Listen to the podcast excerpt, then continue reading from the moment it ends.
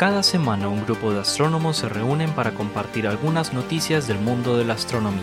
Este es el podcast del pregrado de astronomía de la Universidad de Antioquia. Estamos desde el observatorio, el podcast del universo.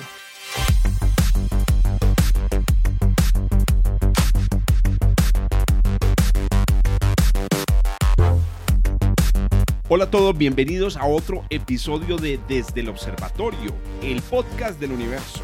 Este es un podcast producido por iniciativa de los profesores del pregrado de astronomía de la Universidad de Antioquia. Aquí están conmigo el profesor Esteban Silva, el profesor eh, Germán Chaparro, el profesor Juan Carlos Muñoz, el profesor Pablo Cuartas y quien les habla, Jorge Zuluaga. Y hoy no nos acompaña, pero la saludamos muy especialmente porque es la más juiciosa de este, de este grupo, Adriana Araujo. Yo creo que no nos acompaña, muchachos, es porque, pues, pucha, que no, no sé, debe estar, debe estar en un avión. Necesita descansar muy de nosotros, necesita descansar.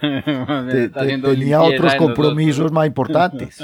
Tenía que tener otros compromisos porque Adriana no se pierde la, la movida un catre en este podcast, muchachos. Aquí estamos poniendo en evidencia. Entonces, Adri, si no está escuchando, porque yo sé que nos va a escuchar, ella sí no escucha. Eh, saludos, eh, saludos, mija. Bueno, muy bien, no le demos más larga a esto. Ah, bueno, antes de empezar, les recordamos a todos que mm, estamos tratando, pues, de comunicarnos con nuestros, nuestros oyentes y nuestras oyentes para que, por favor, si tienen preguntas, eh, nos las envíen por las redes sociales, especialmente por Twitter, con el hashtag eh, desde el observatorio, todo pegadito, o mencionando la cuenta arroba astronomía UDA. Pero también le pueden hacer la pregunta a Esteban, a Germán, a Pablo. Ah, perdón, Pablo no tiene y Juan Carlos tampoco. No, no. Eh, ¿Qué? Twitter, no. No. No. Entonces a, a, a Esteban, a Germán, a Adriana o a mí. Me la mandan, me la mandan con ustedes.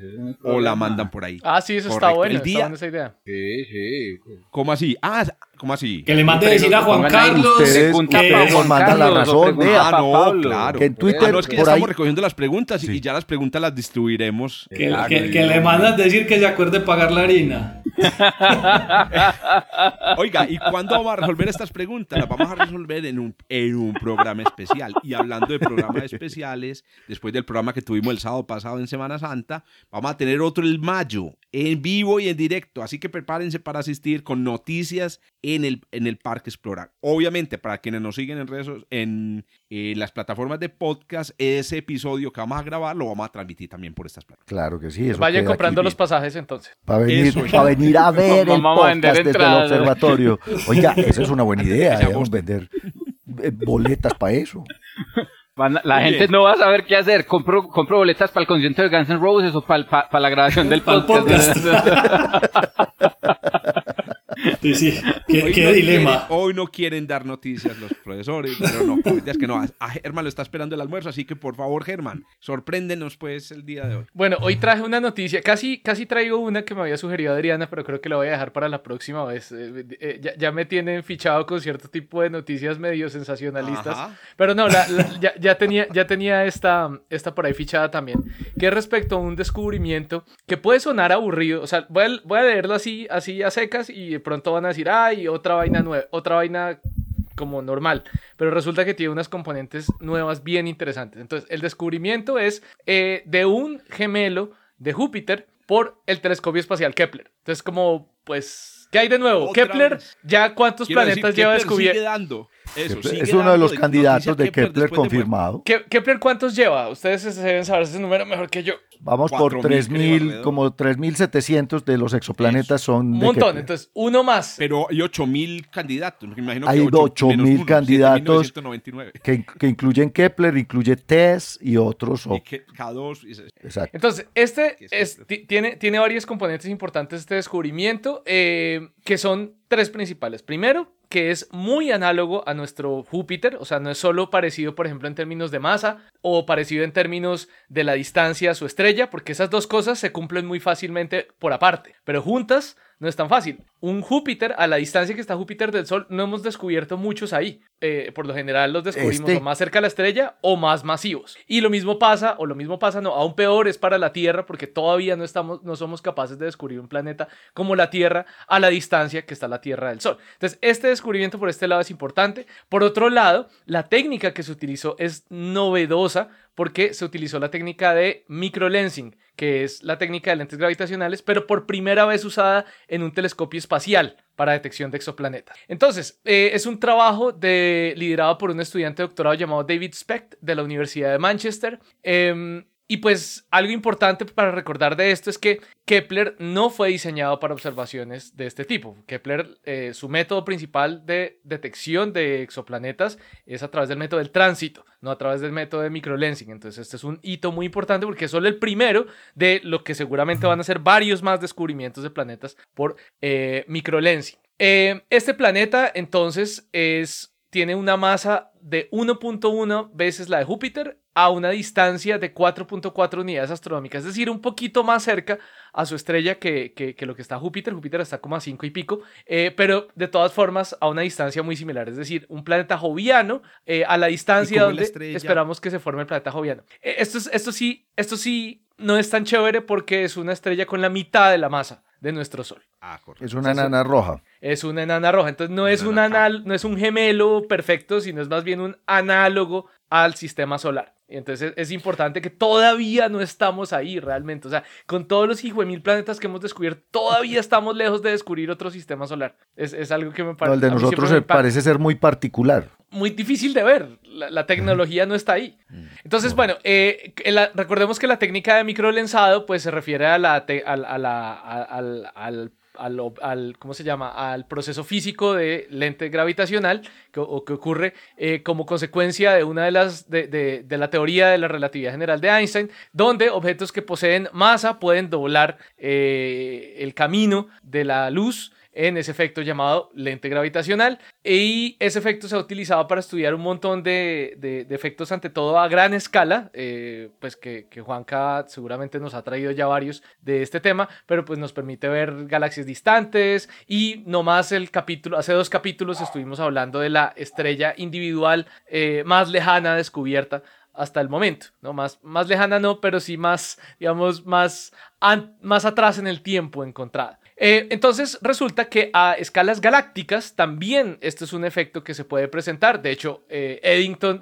utilizó el, efecto de, lente gravitacional para, mm, para, demostrar que la teoría de, relatividad general de Einstein era correcta con un, eclipse en, desde Sao Tomé de Príncipe en 1919, si no estoy mal. Y eh, a, a escala, entonces funciona, ese efecto se ve en el sistema solar, pero también funciona a escalas galácticas para detectar planetas extrasolares. Entonces los planetas al pasar en la línea de visión que nos conecta a nosotros con su estrella, cuando pasan por el frente, doblan la luz y la amplifican entonces con este efecto de lente gravitacional cuando están perfectamente alineados con esa estrella. Eh, algo importante que resalta uno de los autores de los coautores del paper, eh, de apellido Kerins, dice, una en 100 millones de estrellas de nuestra galaxia presentan este efecto. En cualquier momento que la estemos mirando, una en 100 millones de veces están teniendo ese efecto. Lo que pasa es que cuando ocurren estas distorsiones, solo duran pues por ahí unas horas o de pronto un día máximo. Entonces es importante, o sea, que a pesar de que lo, lo, que pueda pensar la gente, no tenemos telescopios observando todo el tiempo todas las estrellas. No, tenemos que escoger un campito del cielo y observarlo por un rato y después otro rato. Entonces, Kepler tiene la particularidad de que estuvo observando una, la misma parte del cielo durante mucho tiempo. Entonces, eso permite eh, una medida directa de la, digamos, de este efecto eh, y se puede medir también muy bien la, la masa del planeta con muy alta precisión gracias a que hay una cadencia muy alta. Eso significa que se se tienen varios puntos en esa curva de luz, está muy bien muestrada, no es solo como uno hoy, otro en tres años y otro en tres años y un mes, no, está muy bien muestrada esa curva, lo cual permite que los modelos infieran muy precisamente la masa del planeta que está causando ese efecto. Eh, además, estos son con datos de Kepler del 2016, tomados por Kepler en el 2016, que es una fecha que les parecerá interesante, porque Kepler eh, en ese momento, en el 2014, sufrió un accidente, se le ¿Cómo, ¿Cómo se dirá eso? Se le trancaron, ¿no? Se le trabaron las ruedas. Se, le fregó un giróscopo. Sí, sí, sí. La, la... Perdió el equilibrio. Sí, sí, sí. La, la, la cuchuflera, ah, la cuchuflera del Nippler se le, se le, se le escachó como dicen los, los mecánicos cuando se aprovechan que uno no sabe de, mecánica. Entonces, eh, le tocó eh, tocó hacer una misión secundaria llamada K2. 200, 200 oyentes mecánicos. no, no, no, no, no. mecánicos honestos, que son todos los que nos escuchan, todos son honestos. Estoy hablando de los deshonestos, que son de Los que sí. Pero hay.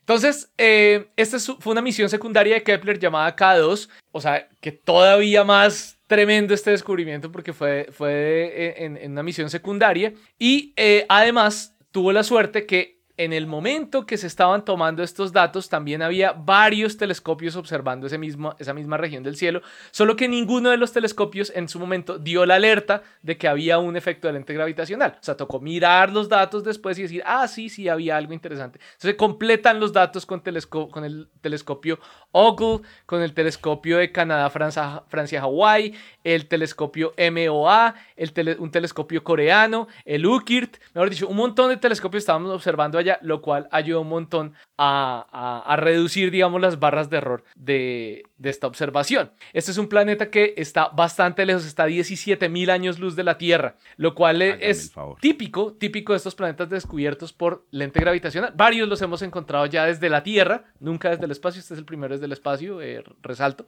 Pero más importante que esto es que esta distancia es por lo menos el doble del el planeta más lejano que Kepler había descubierto por el método del tránsito. Es decir, que abre una nueva ventana de distancias que donde Kepler puede encontrar nuevos, eh, nuevos planetas dentro de estos candidatos, porque de hecho el, el, nombre de este planeta no lo había querido decir para no spoilear el resto de la noticia, porque empieza por K2, no es Kepler, sino empieza por K2. K2 2016 BLG 005 L, 005 porque fue el quinto evento del lente gravitacional de esa tanda de datos. O sea, nosotros no dieron nada. el este el spoiler no sé dónde quedaba, pero bueno. B, sí, yo, yo dije, no va a decir y la B, y la B de planeta. Y la B chiquita.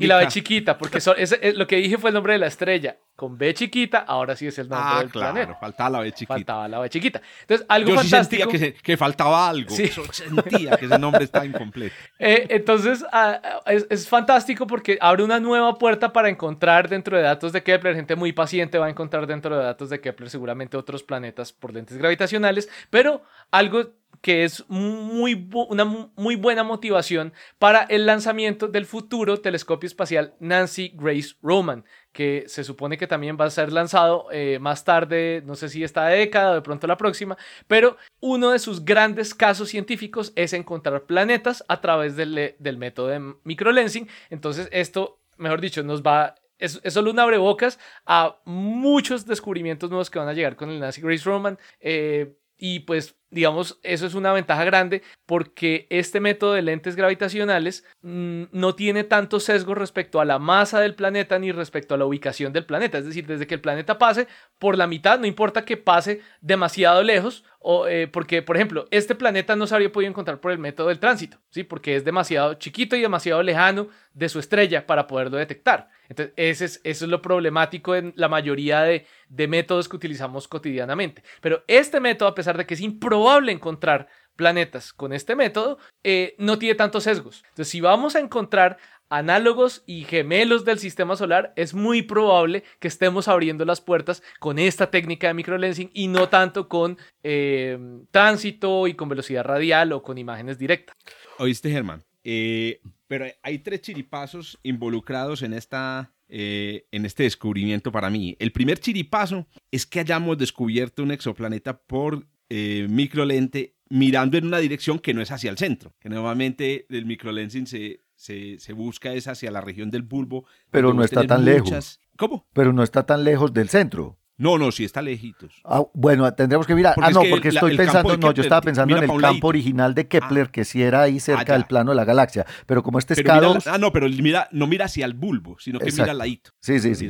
No, y yo no, no sé en qué campo estaban mirando en este momento, porque ya es K2. Ah, bueno, pero yo, yo, yo creo que K2, eh, bueno, no, K2, K2 seguía la, la, eclíptica, K2 seguía la eclíptica porque el Kepler se, se acomodaba, estos ingenieros de NASA son unos berracos, se acomodaban usando el viento solar contra el, contra el escudo térmico del telescopio. Entonces, no sé en qué campo estuviera. Tienes razón, tienes razón, el, el K2, el, campo del K2. Entonces, y, no creo que, que, sea un campo tan loco tampoco, porque si Ogle, que es la sigla significa Optical Gravitational Lensing Experiment y muchos de los planetas que ustedes van a encontrar detectados por lentes gravitacional tienen ese nombre, el de Ogle. Entonces, no de, pronto fue un campo tan raro debido a que igual ese telescopio diseñado para esto estaba observando hacia allá. Y había otros también observando. Aquí estaba viendo una imagen. ¿Y a qué distancia? Y el K2. 17 mil años luz de la Tierra. Siempre está lejos. siempre está lejos. Bueno, otra cosa que me parece un arepaso es que haya un planeta gigante alrededor de una estrella pequeña. Eso, también me pareció curioso. pues, de los modelos de formación planetaria que es que no es muy común. Sí, o sea, esto es un gigante alrededor de una nana roja que, que se forman, pero que no son tan que no son tan comunes, efectivamente. Exacto. Y está muy lejos, está muy lejos de su nana, digamos, de su de la de la de la estrella de la estrella central. Está a cuatro unidades, cuatro puntos, ¿qué? Eh, Germán, cuatro punto algo unidades astronómicas está la, más o menos a la distancia de Júpiter del Sol.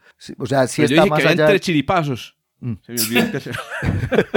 el, tercer, chiripazo es que, es que capturar lentes por lentes eh, eh, planetas, perdón, por lentes gravitacionales, eso es chiripazo. Es un chiripazo. Pero es la, es, es, es, la fotometría Kepler. o sea, eso demuestra que tan buen fotómetro no, no, yo no digo que no sea precisa, lo que digo es que, que se pase preciso para que forme el lente gravitacional, eso es un chiripazo. Eso sí es un chiripazo. y ya les tengo el primer paper del, del, episodio, pues. Vamos a entrenar, vamos a ver, Germán, a ver si se anima, hermano, y entrenamos un sistema de inteligencia artificial para que explotemos los datos de Kepler claro.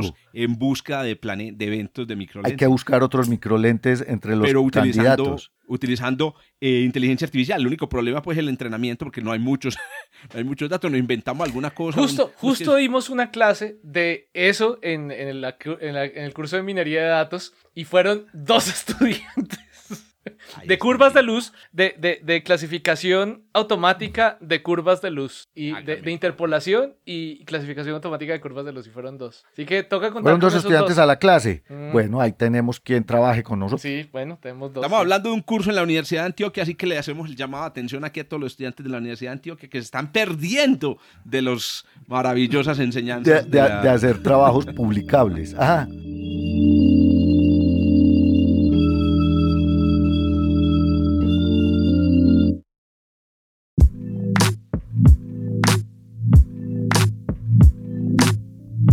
Don Esteban Silva, cuéntenos pues ya usted, llévenos para otro mundo o al mismo. Yo no, yo lo llevo a otro mundo o al mismo, no importa, estamos eh, jodidos. Ya. Mentira, no.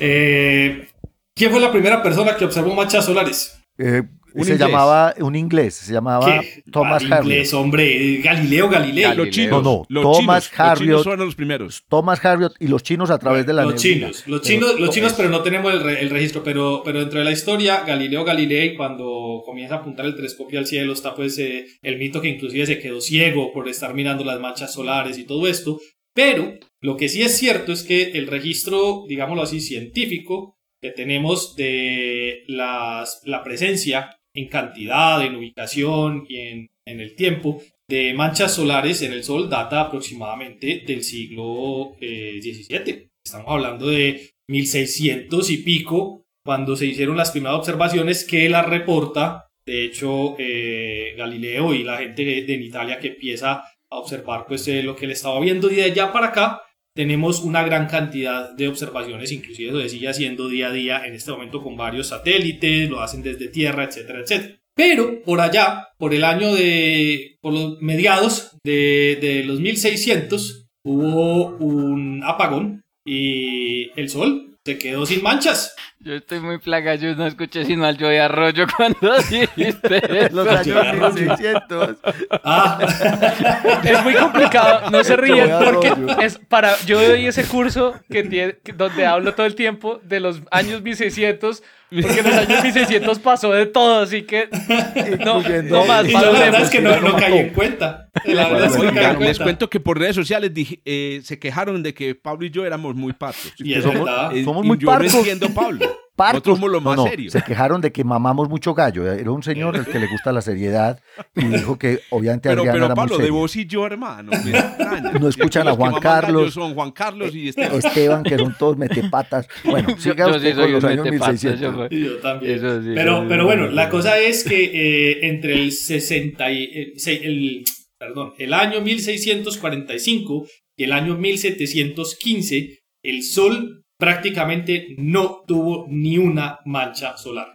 y eso estaba registrado. Eso, eso fue muy particular porque realmente no se conocía cuál era esa, esa periodicidad o esos cambios que presentaba la superficie del Sol respecto a eso. Y el hecho se vino a conocer realmente en el siglo XIX, cuando alguien, y ya, ya me ponía yo ahí a pensar, estos fueron los primeros investigadores de series de tiempo, eh, alguien cogió todos esos datos que habían de ahí para atrás y se dio cuenta que entre, esas, entre esos dos años el Sol bajó completamente la cantidad de manchas solares. Las manchas solares el día de hoy sabemos, pues ya la tenemos bastante estudiada, bastante categorizada, tiene aproximadamente una frecuencia de 11 años, estamos un poquito retrasados en este momento con lo que se estaba esperando, quiero decir, se corrió un poquito en el tiempo, pero siempre ha presentado el mismo comportamiento desde los años 1600 hasta el día de hoy, excepto en ese rango de aproximadamente 70 años. No se tiene en este momento la más mínima idea de por qué pasó. Nadie sabe por qué. Hasta hoy que tú das la noticia. No, inclusive hoy que voy a dar la noticia, nadie tiene la más caraja idea de qué fue lo que pasó. El problema es que claramente nunca volvió a pasar y entonces eh, las manchas solares están asociadas con regiones en la superficie del Sol donde la temperatura disminuye localmente en unas partes muy pequeñas y hay unas regiones de convección que están asociadas con campos magnéticos. Eso lo conocemos hoy. Pero ¿qué puede generar la falta de manchas solares? No tenemos ni idea. Porque no tenemos otro registro en el Sol que nos permita hacer eso. Sin embargo, hay gente que se ha dedicado a estudiar estrellas durante muchos años. En el, en el observatorio de, Mount Wilson hubo un survey que empezó en el año 1966, terminó en el año 2001. Y el survey estaba principalmente enfocado a estudiar las 50, 60 más o menos estrellas de tipo solar, las más parecidas al Sol, las más cercanas también. Y ojo con esto, nosotros tenemos desde más o menos esa época la capacidad de medir manchas en estrellas, en la superficie de las estrellas. ¿Cómo se mide eso? Pues generalmente tienen que ser unas manchas de un tamaño considerable, pero los cambios en la cantidad de brillo que nos llegan se pueden asociar con esas subidas y bajadas de, eh, eh, de temperatura que generan cambios en el brillo de la estrella. Y hay un total de unas 59 estrellas que se han estudiado a través de estos surveys que fue continuado en el año 2001, eh, 2002 más o menos, ya utilizando el observatorio, los telescopios del observatorio Keck en Hawái. Entonces, retomo las últimas frases que mencionaba Jorge ahorita. Esto es para los estudiantes de astronomía. Una estudiante de una universidad de Estados Unidos con su, con su profesor investigador recopiló todos estos datos de las 59 estrellas en los dos surveys. Venían verificando y encontraban que había unos errores particulares y encontraban... pero estamos hablando de recoger datos de placas de vidrio. Estamos hablando de recoger todos los datos fotométricos que se tenían desde 1966 para esas 59 estrellas hasta la fecha. E, época en la que no se tienen archivos. No se tenían, no. eso, eso los tenían a mano. O sea, eh, obviamente ella, eh, la estudiante, porque es una estudiante de pregrado, no se sentó a coger las placas fotográficas, analizarlas, sino que la gente que tomó las fotos entregó la información, lo que hizo fue sistematizar toda la información, organizarla y encontraron una estrella que presentaba un mínimo como el del Sol. Entonces dijeron, no, no, esto seguramente, esto es una estudiante de pregrado, algún error cometió. Revisaron el código, todo estaba bien. Revisaron las fechas y las coordenadas de todas las estrellas, todas estaban bien. Y a lo que llegaron es que hay una estrella que a partir de 2003 llegó a un estado de mínima producción de manchas solares como el que tuvo el Sol en los años 1600. Eh, 1600. es la primera estrella en el vecindario solar, de tipo solar, que presenta el mismo comportamiento que tuvo el Sol hace 400 años. Y es la única detectada hasta el momento. Esa estrella en este momento sigue por ese mínimo. No ha salido de ahí. El estudio... Es la oportunidad para que la miremos. Exacto. En este momento, todos los estudios de este grupo de investigadores están enfocados hacia esa estrella para ver si pueden encontrar la explicación de por qué las estrellas tipo solar por lo menos pasan por este tipo de mínimos que pueden durar hasta 70 años y así encontrar la explicación de por qué al Sol le tocó pasar por ese tipo de fenómeno particular, porque inclusive hoy no tenemos explicación al respecto. El artículo es un artículo que salió hace, hace poco, este artículo es de eh, aceptado en febrero de este año y la primera autora es la estudiante, quien fue la que hizo todo el descubrimiento. Muy, muy interesante, Esteban, pero vení, ¿cómo ¿Cómo saben, si no pueden ver manchas en las estrellas, que pasó esto? ¿Cuál es el indicador? ¿Cuál es el proxy? Sí, no, por eso te decía ahorita, ellos detectan las variaciones en brillo. Ellos descartan todos los posibles escenarios Quiere decir, no es que esté pasando un planeta por ahí de un momento a otro. Ellos vienen midiendo manchas Pero no solares. Fue con espectroscopía, no fue fotometría. Eh, eh, no, tienen de todo. Fotometría. Tienen de todo. No, tienen de las dos. En general es fotometría, pero sí tienen espectro. Sí, pero en general es fotometría, eh, lo, que se observa. Oíste, otra serendipia, que también en redes sociales por ahí nos, nos echaron el puyazo de lo de la palabra serendipia que les parecía muy, Ah, pues que nos dijo la. Muy, muy técnica. Muy, cursi. Muy cursi. cursi. Muy cursi. Eh, eh, y que chiripazo está mucho mejor. Bueno, el caso es que es un chiripazo, muchachos. No sé si ustedes lo han pensado y todos los que nos escuchan. Que fue pucha, que, esta, que este, este fenómeno haya ocurrido apenas unas décadas después de Galileo. Me refiero a que si hubiera ocurrido, si se hubiera adelantado, como es un fenómeno astrofísico, podría haber ocurrido en cualquier momento de la historia. Si se hubiera adelantado unas décadas, tal vez hubiéramos, Galileo no hubiera lanzado su, bueno, no, y todas las personas de la época, la idea de que vean, vean que Aristóteles no tiene razón. El Sol también es imperfecto, no hay un, ¿cierto? No hay un mundo supralunar y un mundo sublunar. O sea, fuimos afortunados que hubo manchas hasta, hasta el tiempo de Galileo. Yo, creo que eso son casualidades de la vida eh, y como no entendemos el fenómeno, puede que se repita cada X cantidad de tiempo que desconocemos en este momento. Cada pero, 600 años. Pero al fenómeno, al fenómeno se le llama el mínimo de, de Mander. El mínimo de Mander. Mínimo de Mander. Entonces, a propósito, eso. se congeló el Báltico en esa, en esa época. Sí, el mar Báltico. El Báltico. y en invierno se congelaba el, el, Támesis también es una historia, son historias muy famosas. Es que seguramente están asociadas con la radiación que nos llega del Sol, así como el, el apagón eléctrico en Quebec en 1989 debido a fulguraciones del, del, Sol. Es una eyección de masa coronal. Que a propósito es paradójico porque sin mancha no debería ser más brillante el Sol. Y es que una cosa que nosotros no vemos es que eh, acompañando a las manchas existe un fenómeno eh, atmosférico solar que se llama las playas fotosféricas, que son más brillantes. Entonces, ¿qué pasa? Cuando no hay manchas, no hay playas. Y si no hay playas, el brillo solar disminuye en promedio una parte por mil. En promedio hay menos radiación.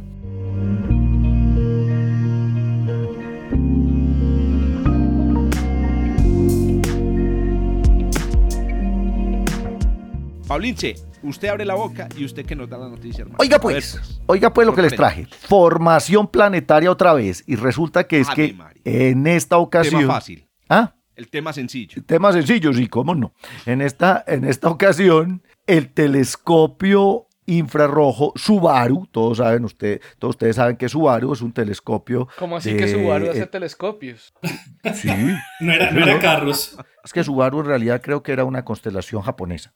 Eh, es las playas. Son las playas en japonés. Son las, playas, japonesas. Subaru. Sí, por eso el loguito del carro trae las playas. Póngame atención. El telescopio Subaru es un telescopio del Observatorio Astronómico Nacional del Japón que se encuentra instalado en Hawái. Y Subaru es un telescopio infrarrojo. Pues resulta que un grupo de astrónomos... ¿qué, abertura tiene el Subaru? Creo que son 8 metros, si no estoy mal. Sí, 8 metros. 8 metros. Sí, es uno de los grandotes. sí, es infrarrojo. Sí, es infrarrojo. Es uno de los grandotes.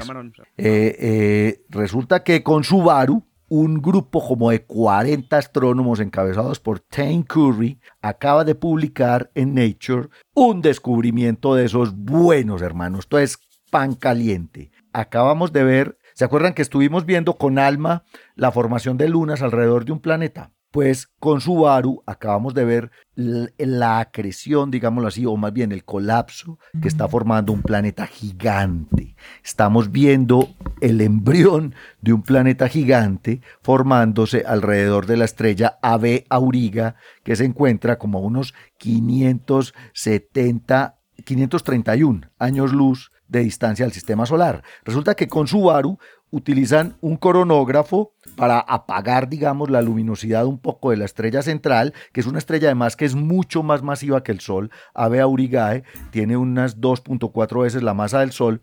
Y obviamente para poder ver lo que está pasando en el disco de acreción, porque tenemos disco de acreción, tenemos imágenes del polvo tomadas por ALMA y ahora entonces usaron Subaru, con el coronógrafo vieron este brillo especial que se encuentra a unas 93 unidades astronómicas de la estrella central y después de hacer todos los modelos, después de analizar, oye, ¿por qué está brillando esta vaina tanto? ¿Qué será lo que está pasando ahí? Lo que está pasando ahí es que se está formando un planeta gigante. Es la primera vez que estamos viendo, digamos, el embrión de un planeta gigante en formación en un disco protoplanetario.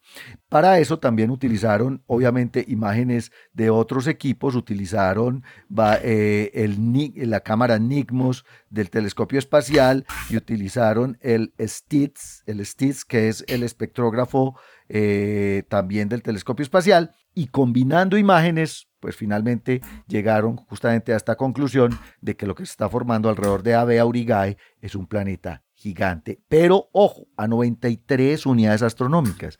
resulta que esto es, esto es raro. Nosotros que trabajamos en formación planetaria con Germán, pues usamos, digamos, lo, que es el, el, el, método tradicional, digámoslo así, la, la, teoría de acreción de, de planetas nos dice que a medida que uno se aleja, digamos, de la estrella central, el material disponible para formar planetas empieza a disminuir con el radio y eh, que para formar planetas gigantes, como este Júpiter que encontraron por, por microlensing, o como este que se está formando en Ave Aurigae, se debe formar primero un núcleo. Se forma un núcleo de, de, polvo y de hielo, más allá de las líneas de hielo, a unas 5, 6, 8, 10 unidades astronómicas, y ese núcleo sólido, digámoslo así, acreta 200 o 300 masas de gas, de hidrógeno y helio que están ahí en el disco y se forma un Júpiter. Este planeta y los otros que se han encontrado con imagen directa, porque esto es una imagen directa en infrarrojo, normalmente están muy lejos de su estrella. De hecho, aquí hay un problema en formación planetaria que todavía es un problema abierto y que se ha dado a debate, pero ya hay modelos que lo pueden explicar, y es cómo se forman estos gigantones que hemos encontrado a 100 o 200 o 500 unidades astronómicas de la estrella central y que son de hecho megajovianos. Casi todos los planetas a los que se les ha tomado imagen directa en infrarrojo son planetas que tienen 5, 6, 10 masas de Júpiter, que incluso ya están, digamos, en el límite de ser enanas marrón. Entonces, la pregunta es, ¿cómo se forman planetas tan grandotes en distancias tan grandes también de su estrella central. Y parece ser que hay un modelo eh, teórico que les tengo que confesar, yo eh, sé cómo se llama, pero he leído poco, me tengo que poner muy juicioso a estudiar esto, que se llama inestabilidad gravitacional en el disco. Entonces, en los discos protoplanetarios muy masivos, como este de Ave Aurigaes, que claro, si la estrella central tiene 2.5 veces la masa del Sol, efectivamente el disco también es muchísimo más masivo, por ejemplo, que el que formó al Sol y los planetas. En estos discos protoplanetarios muy masivos se pueden dar inestabilidades gravitacionales que generan colapsos a pequeña escala. O sea, e, el, mismo colapso, eh, digamos, del límite de la masa de jeans que puede generar una estrella, se da localizadamente en el disco protoplanetario y este colapso puede generar la formación de planetas gigantes. Pues parece ser que este nuevo descubrimiento publicado en Nature la semana pasada, Nature Astronomy, pero publicado en Nature la semana pasada, que se descubrió utilizando el telescopio espacial, utilizando ALMA y utilizando el Subaru con su coronógrafo, pues es posiblemente la primera evidencia observacional de un colapso por inestabilidad gravitacional en un disco protoplanetario masivo. Esto pues eh, eh, es bien importante porque además además de este, digamos, de este, de este clump, de este núcleo de densidad que se está eh, que está colapsando 93 unidades astronómicas, hay evidencias en las imágenes de otro a 430 unidades y otro a 580 unidades astronómicas que parecen ser también. Que eso también ayudaría a explicar algunos descubrimientos de, de, planetas súper lejanos. Exacto. Que se han hecho así. Qué pena, ahí Germán va a decir algo. Germán. No, yo, yo, lo que pasa es que, claro, normalmente estamos ahorita, por ejemplo, solo hablando de unas digamos, de, solo un par de cosas que es masa de estrella y masa del disco. Sabemos que hay unas correlaciones entre estas dos, pero también son correlaciones débiles, es decir, la estocasticidad permite que haya estrellas chiquitas con discos grandes y estrellas grandes con discos chiquitos. Pero adicionalmente hay otros factores que pueden hacer que la formación de planetas sea más extrema, por ejemplo, el tamaño del disco eso es, eso es otro efecto que también hay, está más o menos correlacionado con la masa del disco, pero no tanto, la correlación también es débil. Y otro que también eh, afecta qué tantas semillas y qué tanta actividad de formación planetaria tengamos, y es la metalicidad del disco. Entonces, hay, digamos que es un problema multidimensional, donde hay correlaciones, pero no son tan tan ajustadas como, como, como uno pensaría. Y viendo estas noticias, esta que trae Pablo y la que traje yo, eh, pienso que, eso, eso cimenta, el caso que estas correlaciones no son, no son tan cerradas. No, eso significa todavía hay mucho que aprender y qué observar y qué modelar sobre estos discos protoplanetarios. Porque, de nuevo, esto es un disco masivo, grandote, joven, tiene 4 millones de años, se ha calculado. Esta es una protoestrella, está en presecuencia principal. De hecho, lo que se observa en ALMA y lo que se observa con Subaru es el disco protoplanetario, está el capullo central, digamos, que es el objeto eh, joven estelar, y están estos digamos, grumitos que se están acomodando alrededor de este capullo central, pero exactamente lo que dice Germán es, digámoslo así, eh, la teoría clásica sobre cómo evolucionan y cómo se, estructuran eh, estos discos protoplanetarios todavía se queda corta. Todavía hay mucho que entender acerca de estos procesos. Muy chévere, pues enriquece la... En, unos días tengo que editar una clase de formación planetaria y ya voy a decir, pero puede darse que haya formación planetaria 95, 400 unidades. Y con esta masa tan grande, porque es que normalmente ya con masas así grandecitas ya, la, ya, uno tiende a decir, no, es que no es tan eficiente eh, o no se puede dar porque, porque la fotoevaporación es muy, es muy eficiente. ¿No? Porque las estrellas, eh, siendo más masivas, son muchísimo más luminosas que las estrellas tipo solar. Eh, entonces, y a esa distancia no hay, no hay, no hay tiempo para que acumule, y, y hecho, recoja. Ave Auriga es muy famosa por el viento tan bravo que tiene. Eh, los vientos estelares, sí, porque eso es, un objeto joven muy violento. Entonces, unos vientos de Racamandaca. Sí. No, que, me acuerdo en particular porque un, colega nuestro de la Universidad de los Andes, Benjamín Ostra, eh, alguna vez vi unos, bueno, trabajé con unos datos que él, que él tomó de Ave Auriga en la Universidad de los Andes con, con, con un telescopio allá en Bogotá y se eh, tomó unos espectros fantásticos con los que se veía la, todas estas, o sea, H beta, H alfa, todas las líneas del viento. Se veía además el perfil P Cygni de la línea, que implica entonces una, una capa ¿no? Como, como una capa expandiéndose, una capa de gas expandiéndose. Y además estaban tan bien calibrados los espectros que uno, que a pesar de que solo se veía un pedazo del espectro, uno podía ajustar una, uno podía ajustar una función de Planck. Y, ¿El exceso? No, la función de Planck se ajusta y se deducía la temperatura de la estrella con, con, la pendiente prácticamente del espectro. Una vaina fantástica ese espectro. Todo tomado desde una terraza en, en, en, la 19 con... en una de las ciudades más nubladas del universo. Exacto, del universo. Oiga, vea, Oiga, de este y de los otros universos. Hay una frase de Lenin que se ajusta, que van a decir mamerto cuando escuchen esto. Una frase de Lenin. Hay una frase de Lenin que se ajusta muy bien me parece a mí al, al, a lo que estamos viendo en el mundo de, las, de la formación planetaria. Lenin decía que hay décadas donde no ocurre nada y hay semanas donde ocurren décadas. Yo estoy empezando a ver que en, la, en, en, el mundo de la formación planetaria, en los últimos años, ya lo habíamos mencionado en otro episodio, cosa tan impresionante. O sea, se están viendo una cascada de descubrimientos que no se habían visto en, en décadas. Claro, porque, ya estamos viendo los planetas en formación. Es alma. Ya, exacto. PDS 70, que ya, ya lo vimos en formación también. Y estamos viendo a Aurigae en formación. Pero la clave, Pablo, es alma. Yo, creo, que son, yo creo que son las facilidades. Que, es que alma, alma permite ver las cosas que no se podían ver. Antes se quedaba, se quedaba la duda de no sabemos, es que el polvo, es que el oscurecimiento, es que nos faltaría ir más allá, la profundidad no es suficiente. Y ahora con ALMA se tiene la resolución espacial, se tiene las frecuencias que se necesita, se puede ver los canales. Y después entonces se apunta a un telescopio como Subaru para ver detalles, para ver cosas más puntuales. La masa de este planeta en formación se estima en nueve masas de Júpiter. O sea que, de nuevo, es una cosa grandotota. Finalmente, probablemente el planeta no termine teniendo tanta masa, pero incluso puede seguir acretando y terminar siendo una enana marrón. Esa es la cuestión que todavía tenemos ahí pendiente. Así que, Germán, o salió, como dicen por ahí, otra pata al gato para el código de formación, porque justamente sí, los resultados que estamos obteniendo con las corridas son clasiquitos. Nosotros no Mejor formamos estos no, gigantes. No trabajen con Germán y Pablo hasta que terminen el código. Porque es que...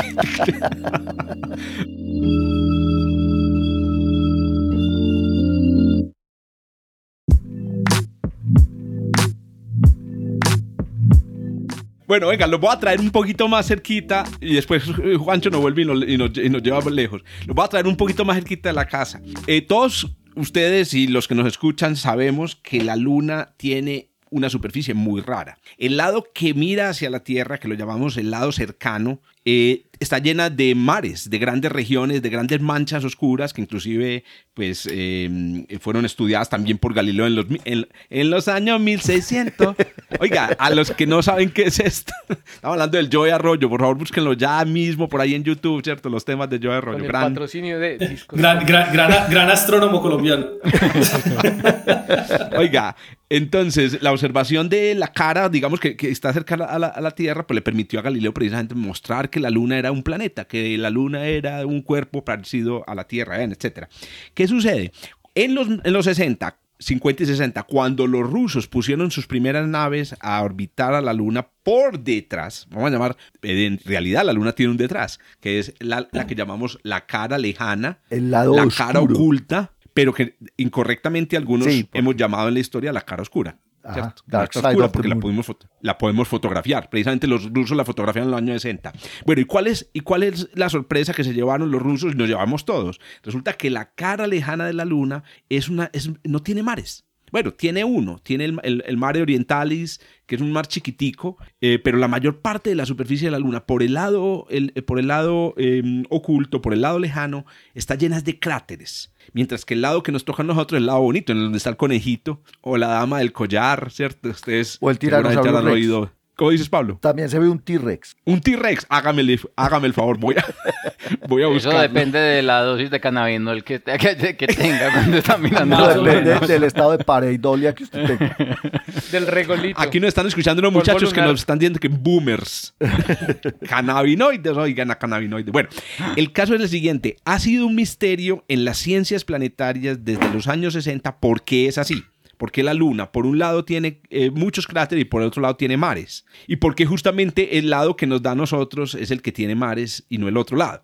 Bueno, pues resulta que acaba de salir un modelo, pero les digo, yo no entiendo por qué ese modelo no se publicó en, en, Nature. Está en una revista muy prestigiosa, se llama Science eh, eh, Advances, pero no es una, no es, digamos, no, sé, no, no, es, la, es el, el, el, journal central de Science, no es eh, Nature, etc. Y me parece que este, el descubrimiento que, que, hacen estos, estos, personajes es muy interesante. Hoy es el Día de los Estudiantes. El primer autor de este artículo es Matt Jones, que es un estudiante de doctorado en la Universidad de Brown. ¿Cierto? También están involucrados aquí otros autores. Eh, está, por ejemplo, eh, Sonia Tiku, ¿cierto? Que es una estudiante, pues que es una, eh, perdón, no, sé si es estudiante, porque solamente menciona en la noticia el, primer autor, que es del Departamento de Geofísica de la Universidad de Stanford.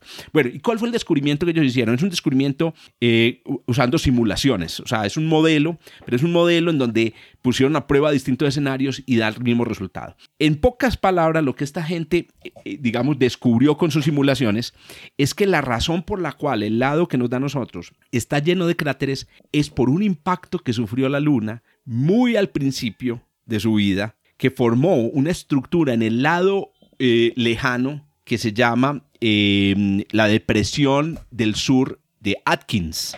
El, South Polar, eh, el South, eh, ah, pucha, el SPA, la, South Polar, South Pole Atkins Basin, South, South Pole Atkins Basin con inglés de Petro y todo. Vea, pues que yo soy. Oiga, hágame el hijo, por favor, ¿por qué era que todos nuestros, nuestros políticos tienen un inglés tan malo? Y los que tienen inglés bueno, bueno, deje así. Deje así. Ellos viven en una burbuja muy chiquita. Así pasen. No, aquí, salen de aquí solo hay que hablar español. Tienes, tienes toda la razón. El caso es que, dejando el inglés, les cuento que esta, esta, esta cuenca gigante que está en el hemisferio sur de, la Luna se produjo por un impacto inmenso que sufrió la Luna, como les digo, muy al principio, eso con, con 4.400 eh, millones de años. Y ese impacto eh, inmenso, pues dejó primero una cuenca enorme, pero también y esto es lo que investigaron este, este grupo de, científicos, creó un efecto en el interior de la Luna. Ese efecto que creó en el interior de la Luna incluyó modificaciones en eh, la temperatura del manto de la Luna. O sea, el manto de la Luna, eh, digamos, se modificó por el, por el impacto, hubo una especie de onda de temperatura que se propagó por el manto, pero también, y aquí viene la clave, el impacto movió material dentro del manto. Entonces, pónganme atención con esto. Resulta que en el interior de todos los cuerpos planetarios, pues hay nucleidos radioactivos. Especialmente hay tres isótopos que son uranio 238, torio 232 y potasio 40. Son los tres isótopos claves de las ciencias planetarias en estos días que hablamos de Plutón y su, y su posible océano interior, que al desintegrarse producen suficientes cantidades de energía como para um, calentar el interior de los planetas. Se calcula que más o menos el 60% del calor del, del manto de la Tierra viene de la desintegración de estos nucleidos. O sea, la Tierra tiene como baterías radioactivas. El vulcanismo, la tectónica de es en gran medida debido al decaimiento radiactivo. Ahora, muchos de estos núcleos se entierran en el manto muy adentro, pero algunos siguen llegando del espacio en la forma de, asteroides que caen sobre estos cuerpos. Entonces resulta que en el manto de la Luna, antes de que impactara el gran objeto que produjo la depresión del sur, em, había una concentración de nucleidos radiactivos como en la superficie del manto. Pues bien, resulta que el impacto fue tan violento que desplazó el material, estos núcleos radiactivos que se concentraban en la superficie del manto de la Luna, los desplazó hacia el lado contrario. ¿Y qué hay en el lado contrario? Por aquí a mis colegas les voy a ir mostrando unos mapillas y ustedes lo van a poder ver en las, en las, en las diapositivas, en el, perdón, en, el material que les dejamos. ¿Qué hay en el lado contrario de la mm, depresión del sur de, eh, de Atkin? Pues en el lado contrario están los mares lunares. Las regiones más grandes de mares lunares, especialmente el océano de las tempestades, ¿cierto? O el de la porcelana, como le decía yo cuando estaba chico. Porcelanarum. eso, exacto. Pues resulta que entonces lo que esta gente descubrió es que la razón por la cual se formaron estos mares, y aquí se ven en, en, en esta es la imagen, eh, esto en varios escenarios, ellos exploran varios escenarios de impactos. En uno de esos escenarios, el material con estos nucleidos radioactivos, que inicialmente estaba uniformemente distribuido, quedó concentrado del lado del, lado, del lado que nos da a nosotros de la luna. Y una vez allí, pues depositó calor suficiente en el manto como para fundir el, el material. Y eso produjo una actividad volcánica, no volcánica, no volcánica, es decir, de emisión de magma mucho más activa de ese lado. Entonces, ¿qué sucede? Claro, la Luna, por el lado que nos da a nosotros, eh, tuvo emisiones de lava en los años posteriores. Ah, ¿y cuán, cuán, posteriores? Este es otro, otro dato que me pareció increíble de la investigación. Estamos hablando de que esto ocurrió entre 300 y 600 millones de años después del impacto. O sea, el efecto, fue, un, fue un efecto en cascada, pero se, produjo mucho tiempo, mucho tiempo después. Y de esa manera entonces la apariencia que tiene la Luna actualmente quedó establecida por el eh, culpa de ese, de impacto. Ahora, hay otro, otra, otra, digamos, no sé, otro elemento aquí de serendipia, otro elemento de chiripazo, como le decimos aquí en Colombia, y es si el impacto de la eh, depresión de Atkin hubiera ocurrido del lado que nos da, que, no, que, mira la Tierra, entonces los mares se habrían formado al otro lado. O sea, básicamente este, este habría sido un juego de eh, cara y sello. El, el, impacto pudo haber ocurrido por cualquier lado, pues ocurrió por el lado justamente que mm, produjo una apariencia de la Luna tan particular como la que vemos en este momento desde la Tierra. Este es un artículo... Pero, ojo, ojo Jorge, la cuestión es que también hay que recordar ahí pues que la configuración Tierra-Luna garantiza que en efecto sea más probable que la Luna reciba sus guanabanazos por, el, otro lado lejano. ¿Sabes que no, Juancho? Eso no Hay una, no, hay, no hay una simetría longitudinal significativa. No la hay. Yo esperaría que fuera más probable. No, porque la trayectoria de los impactores es, es digamos, más o menos, eh, digamos que tiene una distribución normal, más o menos aleatoria, y la Luna está orbitando a la Tierra. Entonces, el impacto puede venir en cualquier momento y de cualquier lugar. Y en la dirección de movimiento, ¿no? Tampoco. Tampoco. Ah, no, hay una pequeña asimetría en la dirección. Eso se llama el, eso se llama el apex del movimiento lunar. Sí hay una pequeña asimetría, pero no es muy pronunciada.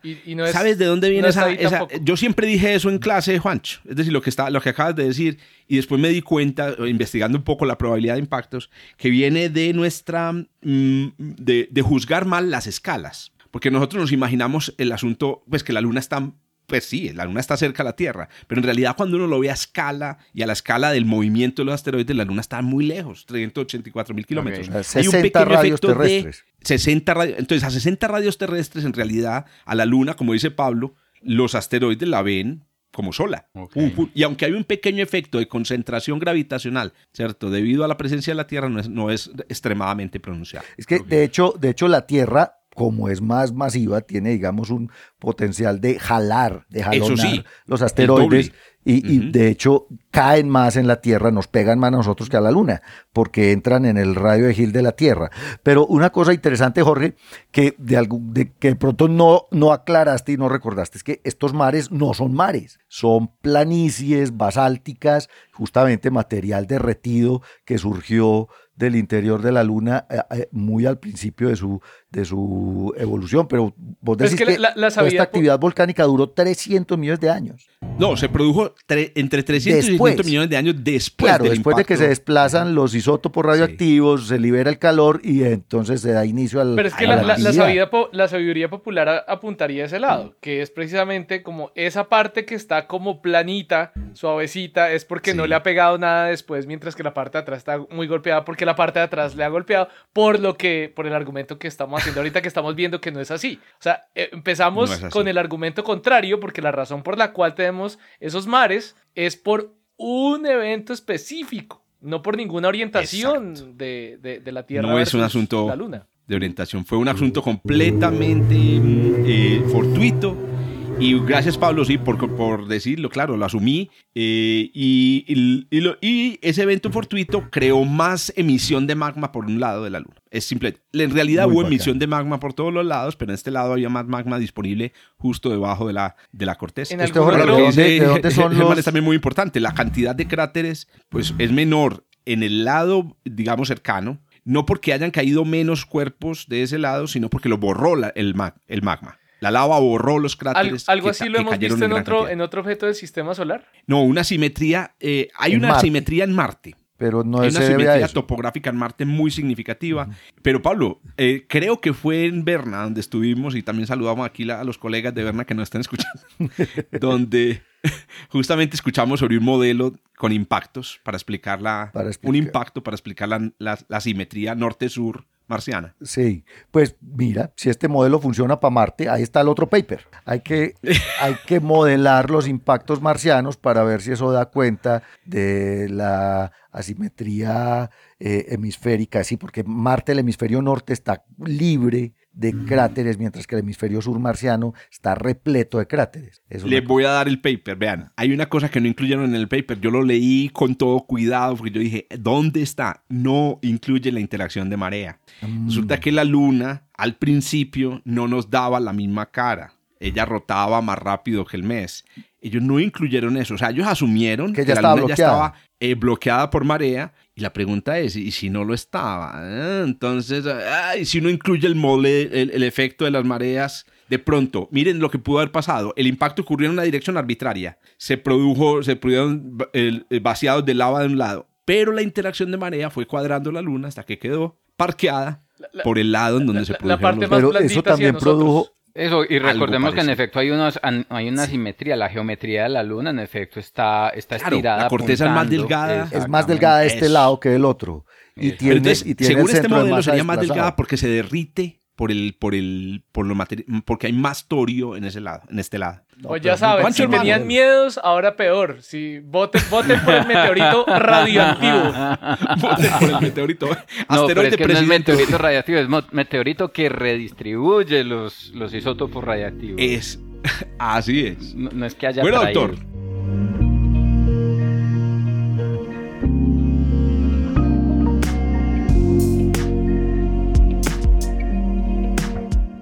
Juancho, ah, termine pues este... Hágale pues, vea, me voy rapidito.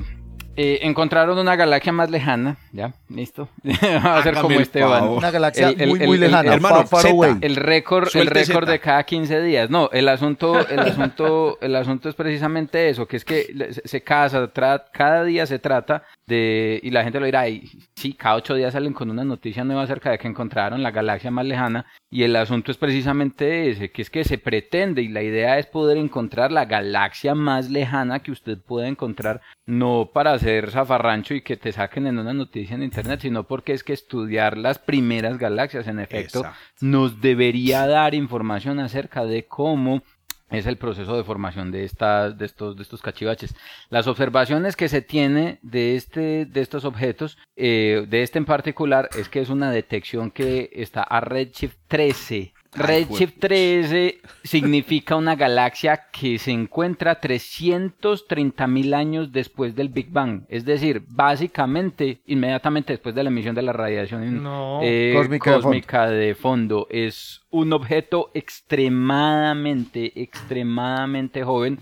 Y ustedes cuando menciono radiación cósmica de fondo, inmediatamente dirán, jue madre, ¿y entonces qué? Cómo va esa cosa. En efecto, precisamente la detección de galaxias tan, tan lejanas o en el universo tan temprano como, como este, inmediatamente le traen a los astrofísicos un problema, un problema en las manos y es cómo diablos explica usted la presencia de, de, una galaxia a redshift tan, tan, tan lejano en un universo tan temprano. Aquí hay una cosa que hay que aclarar primero y eh, eh, esta semana lo conversaba en clase, esta semana, la semana pasada, no me acuerdo, lo conversaba en clase con los muchachos acerca precisamente de la serendipia de los arepasos con los que se encuentran los astrónomos y otra vez, el asunto es que la serendipia hace parte del trabajo del astrónomo. Nosotros trabajamos en función de la observación, del descubrimiento. Nosotros no tenemos un laboratorio en el que podamos de manera violenta motivar eh, o, estimular a la naturaleza que haga cosas. Nosotros tenemos que esperar a que la naturaleza haga cosas y estar ahí pendientes observando a ver por chiripazo que nos, que nos encontramos. Si no estuviéramos buscando nada, evidentemente no nos encontrábamos, eh, no nos encontrábamos nada. Y estas galaxias en particular son un caso, pues, por ejemplo, eh, de, ese tipo de, de, ese tipo de búsquedas. ¿Cómo encuentra uno cosas que no sabe dónde están? En este caso, ¿cómo encuentra uno galaxias que se encuentran en el universo lejano? Y para poderlas observar, usted pues, eh, eh, parecería un círculo vicioso para saber en dónde está, hay que apuntar, para apuntar hay que saber en dónde está. ¿Cómo las descubrimos? Entonces las galaxias en el universo lejano se descubren a través de una técnica que se conoce como la técnica del dropout. Eh, eh, las galaxias en el universo temprano emiten una gran cantidad de radiación ultravioleta. Esa gran cantidad de radiación ultravioleta se produce por cuenta de la alta formación estelar. Cuando las galaxias son jóvenes, pues las nubes de gas todavía no se encuentran en órbitas estables como las tenemos, en, por ejemplo, en la nube, en la, en la, en la Vía Láctea o en la galaxia de, de, de Andrómeda las órbitas estables en las galaxias maduras permiten o le permiten al gas permanecer ahí en equilibrio sin, sin, sin, sin, desestabilizarse y sin formar muchas estrellas. Evidentemente en las galaxias más sardinas, cuando ellas se están formando, el gas todavía no se encuentra en esas condiciones de equilibrio y puede formar estrellas de manera frenética. Cuando usted puede formar estrellas de manera frenética, pues tiene campos de radiación ultravioleta poderosos. Esos campos de radiación ultravioleta poderosos interactúan con las nubes de gas alrededor de la misma galaxia y producen un fenómeno que se conoce como absorción de Lyman alfa. Los fotones ultravioleta son fuertemente absorbidos por cascarones de gas que envuelven a las galaxias y eso hace entonces que uno eh, cuando mira la distribución espectral de energía, la manera como se emite la radiación en las galaxias, vea en el rojo se ve, en el verde se ve, en el azul se ve, en el azul más fuerte se ve y pum, y cuando menos piensa en ultravioleta usted ya no ve nada de la galaxia. Ese quiebre es un quiebre particular y que se observa en muchas, en muchas galaxias y es normal pues gracias a este fenómeno que les digo. Ese quiebre y ese tipo de quiebres, porque no es el único en los espectros de las galaxias, hay muchos de esos quiebres, se vuelven, se convierten en herramientas importantes para buscar objetos, para buscar galaxias, porque lo que uno hace es lo siguiente entonces, uno coge y abre el telescopio mirando el cielo profundo y pone un filtro azul y toma imágenes de esa región. ¿Qué ve en esa región? Nada. Ok, pasémonos para un filtro un poquito más rojito. Toma imágenes de la misma región. ¿Qué ve? Nada. Y se va pasando desde el azul hasta el rojo. Y en el momento en el que en el paso de un filtro rojo a un filtro más rojo aparezca una fuente, usted dice, miércoles, encontré una fuente que podría ser una galaxia en la cual estamos viendo el quiebre del Lyman alfa desde el ultravioleta lejano hasta la región en donde el flujo se hace evidente en esa, en esa fuente. La diferencia entre las longitudes de onda, déjame un segundito, la diferencia entre esas longitudes de onda en, los filtros en los que usted está viendo le permiten ubicar el redshift, el desplazamiento, el corrimiento al rojo del quiebre y la distancia a la que se encuentra la, galaxia. Pregúntame, Jorge. Yo iba a dar una analogía, una analogía con, como si buscaras con fotos en blanco y negro un, em, un tigre en un bosque. Entonces es muy difícil ver el tigre porque el tigre es... Pero si tú pones filtros, entonces vas a darte cuenta que en el amarillo, ¡pum! Exactamente. Hay un brilla, brilla en exceso. Entonces la técnica del dropout funciona más o menos de esta manera y de esta forma es que se han encontrado muchas galaxias bueno, realmente no son muchas, pues caben en los puños de las manos de las personas pues las que, se han, las que se han encontrado a estas distancias, pero es de la forma en la que se encuentran. Una vez usted encuentra el candidato, pues puede proceder con observaciones específicas con espectroscopía y en este caso particular para estas galaxias, por ejemplo, con ALMA, para tratar de identificar la distancia a la que se encuentran. Entonces aparece un problema asociado con estas galaxias. Lo primero es, es el récord, de nuevo, el récord de distancia, la galaxia más lejana observada entonces a Redshift 13. Eh, eh, eh, que empieza a competir con la, con la, con la, con la distancia de nuevo eh, o el tiempo en loopback time al que se, al que se emitió la radiación cósmica de, de fondo, porque algunas estimaciones indican precisamente que la radiación cósmica se liberó entre los 300.000 eh, y los 380.000 años luz. Entonces aparecen dos preguntas. La primera es, bien, ¿cómo diablos hace una estructura para empezar entonces a tener una gran cantidad de estrellas formándose a su alrededor?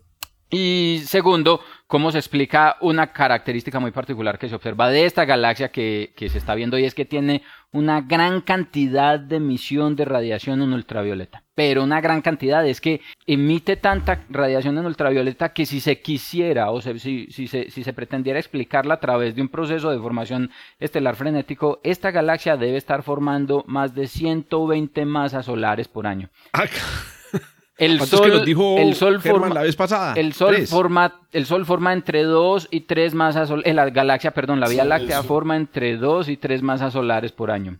Una galaxia que uno llama una galaxia en esta, un, un, starburst forma del orden de 10 a 30, 50, las muy exageradas. Y esta señora está disparada formando estrellas a una tasa que, esta está recién nacida, está del orden de, 25 veces lo que se observa en la actualidad. Entonces la pregunta es, ¿cómo? Y, pero la el asunto aquí es cómo. Por ejemplo, no había polvo. No había polvo en esa ¿Cómo época. Están ¿Cómo, pasando, ¿Cómo están pasando? Una cosa que, que, se tiene que tener en cuenta y es precisamente eso. Como no hay polvo, las características de las estrellas que se forman en estas galaxias son distintas. Son más masivas y más luminosas. Límite de Eddington en el universo temprano. Gracias a esa falta de polvo se corre y hace entonces que cuando se están formando las estrellas en este universo temprano, pues esas estrellas sean más masivas y más y más eh, eh, y más eh, luminosas. Pero ese no es el único escenario, ese no es el único escenario y aquí entonces el debate empieza y es que el segundo escenario es que también podría ser un agujero negro supermasivo. Un agujero negro supermasivo podría hacerse responsable por el exceso en emisión ultravioleta de esta fuente.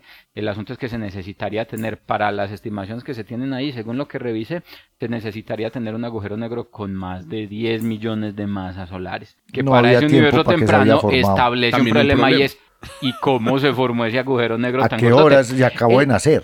El problema es que ese el problema es que ese no es solo el problema para esta galaxia, sino para cualquier galaxia que se observe a mayor a redshift de más de 8. Básicamente para cualquier galaxia con un núcleo activo que se observe a redshift de más de 8, uno se pregunta, ¿y cuándo diablos el universo tuvo tiempo para formar un agujero negro supermasivo suficientemente masivo como para disparar actividad en este en este, en este problema. Te aparece una pregunta, y ese es el nombre del, ese es el nombre del artículo. El título del artículo original es eh, Are the newly discovered Redshift 13 dropout sources starburst or quasars? Porque la pregunta es, o es el uno o es el otro. ¿Qué es lo que está motivando el exceso de radiación en estas, en esta, en estas fuentes que se observan a este, a este redshift, Y se vuelve importante precisamente porque todos los modelos de formación de galaxias, todo lo que hemos hecho hasta ahora está fuertemente nutrido por las restricciones observacionales que imponen las propiedades de las galaxias que vemos en el universo cercano y a mediana distancia.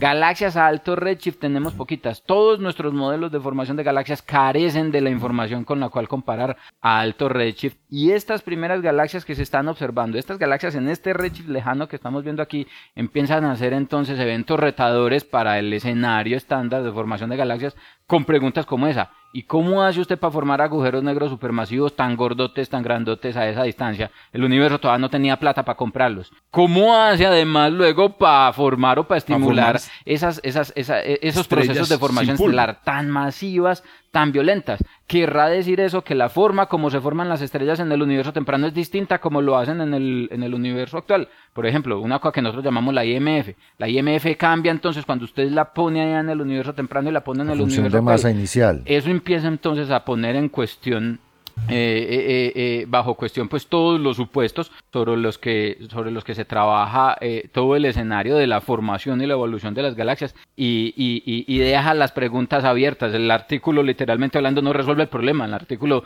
aparece vea la opción es esta la otra opción es esta. Todas dos pueden describir de manera relativamente satisfactoria la observación. Cuál de las dos va a ser ni idea. Ahí les dejamos el problema para que lo resuelvan eh, Juancho, ¿con qué, ¿con qué hicieron esta observación? Las observaciones no se especifica claramente cuáles son las observaciones. Dicen que los, eh, los astrónomos encontraron eh, la fuente, los candidatos, haciendo búsqueda en, en imágenes de archivo eh, ah, eh, en imágenes de, archivo. Probablemente utilizaron Subaru, usaron eh, Hubble Deep Field, eh, principalmente pues porque son observaciones que tienen que hacer en el infrarrojo, ¿cierto? pero las observaciones fueron complementadas, una vez identificado el candidato, fueron complementadas con observaciones de ALMA que de alguna manera ah. ratifican la, la, la, identificación del redshift ah, entonces, fotométrico. Entonces esa manchita roja que nosotros vemos por ahí en la noticia en, internet, exactamente. eso es una imagen superpuesta sobre una invisible. Exactamente, los puntos amarillos son precisamente las imágenes en el óptico y la mancha roja es lo que usted vería eh, si además le pusiera, le pudiera, pues la o le, sobre, le, sobrepone pues la imagen en infrarrojo asociada. A y esa manchita roja es, pero esa manchita roja, o sea, la luz de esta estrella son estrellas, eh, la luz de esta galaxia es producida por, estrellas, Por estrellas, exactamente. Lo que estamos viendo es la luz producida por las estrellas, eh, esas que les digo que emiten una, una gran cantidad de radiación ultravioleta. Ahí les dejo el dato. Ahí sí estamos en empieza, muy, muy lejano. Empieza a aparecer evidencia y espere, espere que el JWST empiece a, empiece a producir datos. Cuando ese man empiece a liberar datos, nos vamos a dar cuenta que todas nuestras simulaciones están chuecas. Porque realmente todas, todas, todas, Lo que está diciendo es que los esperamos a todos en el examen de admisión en la Antioquia. Necesitamos más astrónomos, hombres y mujeres aquí presentándose y estudiando astronomía.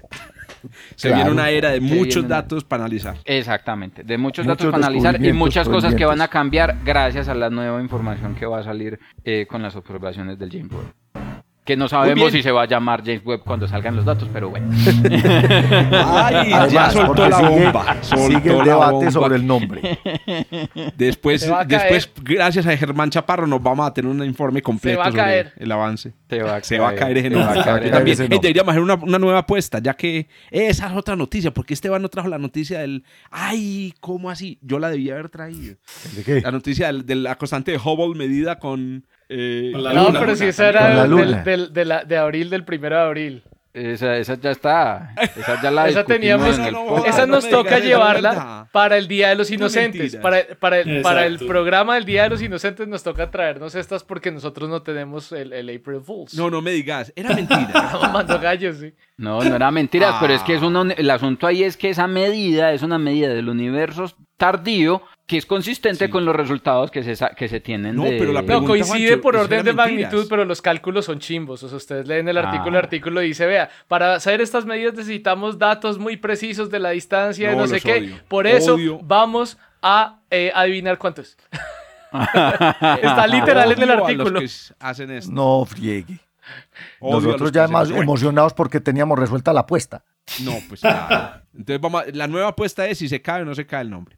Bien, los dejamos entonces. Nos escuchamos eh, dentro de ocho días en otro episodio desde el observatorio. Recuerden, redes sociales, arroba astronomía UDA, hashtag desde el observatorio. Formulen sus preguntas, sus comentarios. Alego, compren los pasajes. Chao. Chao, chao. chao, chao. Chao. Gracias por escuchar desde el observatorio. Estamos en Spotify, Apple Podcast, Google Podcast y muchas más plataformas. Realizado por Jorge Zuluaga, Esteban Silva, Pablo Cuartas, Juan Carlos Muñoz y Germán Chaparro, profesores de astronomía del Instituto de Física de la Universidad de Antioquia. Con la producción y edición de Quien les habla, Josué Giraldo, pregrado de astronomía de la Universidad de Antioquia.